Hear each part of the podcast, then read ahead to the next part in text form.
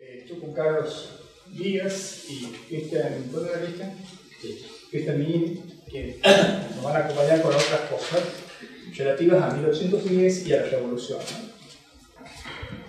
Ese año de 1810, eh, Borges llega, eh, bueno, Borges ya había llegado dos años antes, se produce un conflicto importante ahí con el Cabildo, y los hombres que están en el Cabildo en 1810, Domingo de Palacio, este, José Manuel de Chava, alcalde de primer y segundo voto, después este, Solano de Paz, este, Francisco Lamy, eh, Salvatierra, este, eh, Antonio Aranda y García de Villar, todos estas personas están opuestas a lo que va a llamar Borges el partido. Es muy interesante que él le denomine el partido. Este partido está claramente opuesto a la Revolución de Mayo. No saben qué hacer durante junio. Claramente tienen intereses contrarios a la, Revolución sobre todo los palacios. Los palacios no saben cómo ubicarse muy bien. Manuel de Palacio había muerto dos años antes, en 1808, eh, misma época en que muere Iramaín. Se produce este, este, este orfanato, porque tanto de Palacio gobernaba, Manuel de Palacio gobernaba lo, o mandaba el tema comercial político y Iramaín lo, militar. Ambos mueren en ese año, en 1808, el mismo año que se enfrentan muy, muy fuertemente, muy intensamente el cabildo con la comandancia de armas. La comandancia de armas que queda vacante porque se, eh, muere Iramaín. Queda José Cumulat de Espola, español de origen, pero de una nobleza impagable. La pregunta es, ¿qué era para esta gente la Revolución de Mayo? Siempre me preguntaba esto, con Fucha hemos trabajado eh, en, el, Museo Histórico nos tocó hacer, en el Museo Histórico nos tocó hacer la exposición de, en el CCD, en el Centro Cultural, en el año 10, en 2010. Este, nos tocó hacer la exposición a propósito de esto y terminamos con la Revolución de Mayo. Y, la pregunta era, ¿qué era para los santiagueños la Revolución de Mayo? La pregunta era, ¿quiénes estos hombres, en realidad? Hay un, un texto de Sena que se pregunta quién es Moreno. Moreno es, una persona bastante... Bueno, nosotros hemos visto aquí cuando vino Bauso el, el, plan de operaciones, pero no se habló de Moreno morenos, ¿no? Sino lo, que se le atribuye a Moreno. Moreno es, una persona... Este, Carlos, dos segunditos. Moreno es una persona muy, muy interesante y misteriosa. Sena lo descubre en varios documentos actuando de manera, manera extraña.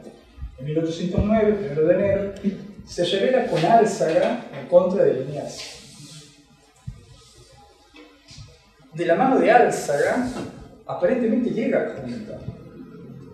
Moreno, que era un abogado más, aunque escribe la representación de los hacendados que algunos dicen conspirativamente que es eh, un texto que escribió Belgrano para Moreno.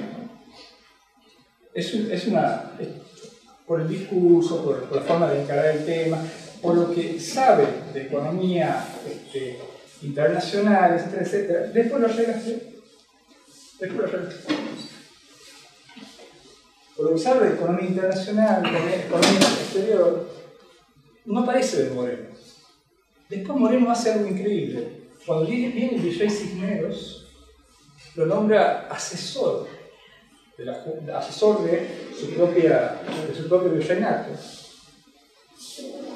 Y, y, parece que Cisneros le pregunta a Moreno quién serían las personas que él sacaría del país, sacaría del virreinato del Río de la Plata, esto cinco meses antes de la Revolución de Mayo, o sea, en enero de la Revolución, enero de 1810. Y entre ellos está la Llega, Ascuénaga, Mateu, este, Cavia, es decir, casi toda la junta de que él iba a integrar en 1825 meses después. Él nombra a toda esta gente y le dice, esta es la gente que debería salir del país. Moreno hace esto Tengan en cuenta que Moreno después se transforma en, esta, este líder, jacobino que mata al rey, ¿no? que mata al ex rey Díaz. Esta cuestión es muy importante tenerla en cuenta respecto de los intereses santegueños y respecto de los santegueños. Hay un viejo mito de que no había relación de toda esta junta, la primera junta, estos, estos seis este, vocales, dos secretarios y el presidente, Cornelio Saavedra, este, con Santiago del Estero. Cornelio Saavedra tiene una relación con Santiago del Estero. Los savedristas santiagueños son generalmente los conservadores santiagueños, Palacio, Dami, López de Velasco, Ulléjola, este, eh, la familia eh, Espizúa, la eh, tienen vínculos con, con, con Saavedra. Es un comerciante que tiene una gran cantidad de, tierras y entonces cuando el Cabildo de, Buenos Aires lo nombra en, una comisión para determinar hasta qué punto faltaba pan en 1806, una cosa que en Dicho de paso, es muy interesante cada vez que falta pan o hay escasez de pan, de, todo, cualquier artículo puede faltar, pan no. La, la Junta el Cabildo de 1806 se asusta, el Cabildo de Buenos Aires se asusta y le pide a Saavedra la comisión de encargarse de ver qué pasa en cada provincia. Saavedra ahí se contacta con quienes producían trigo y quienes vendían pan. Los grandes comerciantes, ustedes más o menos ya les he mencionado, este, Manuel de Palacio estaba vivo, con lo que se contacta con Manuel de Palacio y con todos los demás para ver qué sucedía en Santiago. Ahí se establece la conexión Saavedra este, con el Santiago del Estero. El morenismo, lo que se iba a transformar el Partido Morenista, tiene una conexión a través de Borges. Pero hay un tercer partido, que son los más independientes y que se van a siendo morenistas luego, cuando se radicaliza la postura de Moreno. Moreno va cambiando, va girando de posición. ¿no? Cuando se radicaliza la posición de Moreno, este, estos, tercer partido que está Castelli, está Vieites, está, este, está French, está Beruti, están las, personas que más, más, más allá quieren ir respecto de, este, de, las posiciones que tienen los, los, otros en el sentido de liberar definitivamente a estas tierras de España. Ese partido, claro, no tiene de ninguna manera un representante acá en Santiago. No tiene un vínculo con Santiago.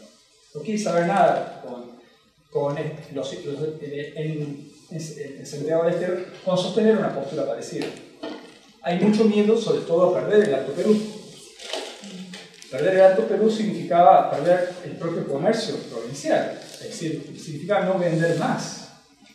Es decir, aquellos que fabricaban y que se importaban que iban por los miles de caminos que había en Santiago, y no solamente los dos caminos que están oficialmente determinados, el de, Tucumán, el Minará, por Minará, o el camino del Palomar por Tenené, sino los miles de caminos que iban hacia, determinados lugares, este, que, en general terminaban en, estaciones de este, en estaciones de, este, del Alto Perú. Es muy interesante esto porque Déjenme hablarles de la familia Álzaga, dos segunditos. Álzaga, ustedes saben, era, aparte de ser un gran comerciante, era un, tipo bastante especial. Había hecho un sistema maravilloso de comercialización que le permitía este, establecer estaciones en todo el Alto Perú hacia Buenos Aires, con la enorme dificultad que eso implicaba. Para eso elegía a familiares, a familias, a familias en cada lugar. Entonces establecía desde Buenos Aires hacia Potosí, Potosí hacia La Paz, La Paz hacia Lima. En ese momento este, es algo que también Borges va a adoptar, la familia Borges va a adoptar. Este, van a tomar la quina. La quina, este, que luego será la quinina, es un árbol que crece solamente en el Amazonas eh, peruano, la mejor quina está en el Amazonas peruano, está en el Amazonas y le llamaban cascarilla. La importación de la cascarilla era algo fundamental para Europa. Imagínense que en África el paludismo, la malaria, etc., este, en, el momento del colonialismo, colonialismo europeo, se lo terminaban llevando a la malaria a Europa o a Asia. Entonces era importante, era la única forma de bajar la fiebre, la fiebre es la que mata finalmente la malaria, entonces era muy importante esta, esta, esta, esta importación. Fíjense lo que hace el amigo Alza, esto lo saco de Elsa Caula, que es una gran investigadora de, este, de los archivos de Álzaga. En esa red comercial, el acopiador de Cascarilla, de la casa de, la casa de Álzaga, de la ciudad de La Paz, ubicada entre el Bajo Perú y Potosí, necesitaba estar informando tanto sobre los aspectos relativos al estado del tiempo y de los caminos hacia la, hacia la ciudad de Jujuy. O sea, tengan en cuenta el largo, son 5.300 kilómetros desde La Paz a Buenos Aires. Ubicado entre el Bajo Perú y Potosí, necesitaba estar informado sobre los caminos hacia Jujuy, la travesía del puerto de Buenos Aires, como sobre el desenvolvimiento de la guerra en Europa. La guerra en Europa va a ser un tema fundamental, porque esto va a variar el cómo va a ser sacada la quina del puerto de Buenos Aires. Las estrategias que hace Martín de de comprar barcos ingleses con bandera inglesa y hacer suponer a los ingleses que llevan mercancía inglesa para los ingleses es maravillosa. Entonces lo que hacía era comprar al, comprar este, al, capitán del buque, que hablaba obviamente inglés, o una especie de, a, todo un escuadrón de, personas para, que, que, hablaban también inglés y que parecían ingleses y todo lo demás, y los metía en el barco, junto con su carga. Esto lo llevaba el amigo como práctica. Porque la verdad que en astucia no le ganaba a nadie. En esa red comercial eh, eh, tenía en Europa, y la guerra era, era una, variable importante, dice, en esta oportunidad la cacarilla iba a ser recibida en Montevideo por Zacarías Pereira. Este es, este es un cargamento que el Sacaula va registrando como se mueve, iba a encargarse de ultimar los pormenores para exportarlo. Montevideo, ustedes saben, era un puerto seguro a diferencia de los otros del puerto de Buenos Aires, que es un puerto plano y donde se encalla fácil, tiene, tiene 103.000 problemas. El puerto de Montevideo es un puerto profundo, un puerto que permite determinadas este, acciones que no permite este, Buenos Aires. Entonces, lo que hacía Álzaga, este, en medio del trayecto de Buenos Aires, don, Domingo Chilveches, en la ciudad de, La Paz, se había encargado de acondicionar con fardos para despacharla en carros a Jujuy en fletamientos de mulas siendo esta gestión buscar el encargado del traslado de la mercancía, llevada, a cabo por otro agente, que era el responsable de conducir a Buenos Aires. En efecto, Santos y Rubio la entregaba en consignación en Jujuy. Es muy interesante En la consignación que entregaban en Jujuy, pagaban por lo que llevaban las mulas. Aparte de las mulas, llevaban, aparte que las mulas llevaban los tallos de esquina, llevaban mantas estas mantas se vendían y con esto se pagaba el flete de las mulas hasta ahí, hasta, hasta que era la parte más difícil eh, y las partes en que las mulas ocupaban un espacio importante. A partir de ahí se podía hacer por cayeta. Esta cuestión de que la casa de Álzaga no era la única, los fragueros hacían lo mismo, los fragueros de Córdoba, los anchorenas hacían lo mismo. Hay, una, cosa que ustedes pueden ver con claridad que es la posibilidad de que esta gente trafique información. Es decir, van viendo de cada lugar qué está pasando. Tengan en cuenta quién es Alcer. Alcer es el jefe político de los españoles eh, que están dispuestos a hacer una junta a la manera de la Junta de Cádiz, sin el pero con gobierno español. Gobierno de los españoles, en todos los países. Alcer tiene una excelente red de espionaje. No solamente le funciona comercialmente, tiene un tráfico de información increíble. Además esto, no es que no solamente los calleteros que iban de un lado hacia otro, o, la gente que iba con las mulas, de diferentes casas familiares, de diferentes factorías, se comunicaban entre ellos. Es decir, los que venían desde Potosí o los que venían de Lima, a la, larga esta comunicación en, las postas donde comían, donde se comía y donde, los, caballos eran reemplazados, etc. Lo que hacían es cambiar información sobre algo. Entonces, todas estas casas comerciales que tenían fuertes intereses políticos y todos tenían su hombre en el cabildo. Esto es muy, muy importante saber. Por eso es que vemos que todas las, todas las familias que tenían altos intereses políticos en el 10, como el 8, como todo 1800, este es un estudio de, de, de, Iramaín que es muy interesante, que ve cómo van sucediéndose en los cargos todos los años monopolizando las estructuras de poder. Este, este tráfico de información que yo les cuento punto de Santiago, cuando pasaban por Santiago, lo primero que pasaba, hacían era brindar la información justamente a las casas, a las casas que yo presentaba a cada uno de los intereses. Porque Álzaga tenía en Santiago, como Manchorena, como Fragueiro, este, eh, como los, los Gardoquí, de paso, los Gardoquí, fueron quienes solventaron la guerra de Saratoga, el combate de Saratoga, disculpen el combate de Saratoga es uno de los combates casi, eh, uno de los combates, de los tres o cuatro combates más importantes de la liberación americana, norteamericana, de las colonias americanas. La Casa Gardoquí, con sus propios dineros, propios recursos, a pedido de Carlos III, financia a las tropas americanas o de las colonias americanas en contra del ejército inglés. Fíjense el poder que tenían estas casas. Hasta ese punto llegaba el involucramiento político. ¿no? Eh, ahora, cuando pasaban por Arco de Santiago, no solamente traficaban información, sino que lo que le permitía a toda esta gente, todos los que estaban en el cabildo, era también este, poner en esas galletas diferentes productos de ellos que iban en consignación. Todos estos productos iban en consignación. Es decir, si se vendían, este, eh, si se vendían había provecho, si no se vendían era un problema de, del que llevaba. Ninguno compraba el bienes. ¿Se entiende?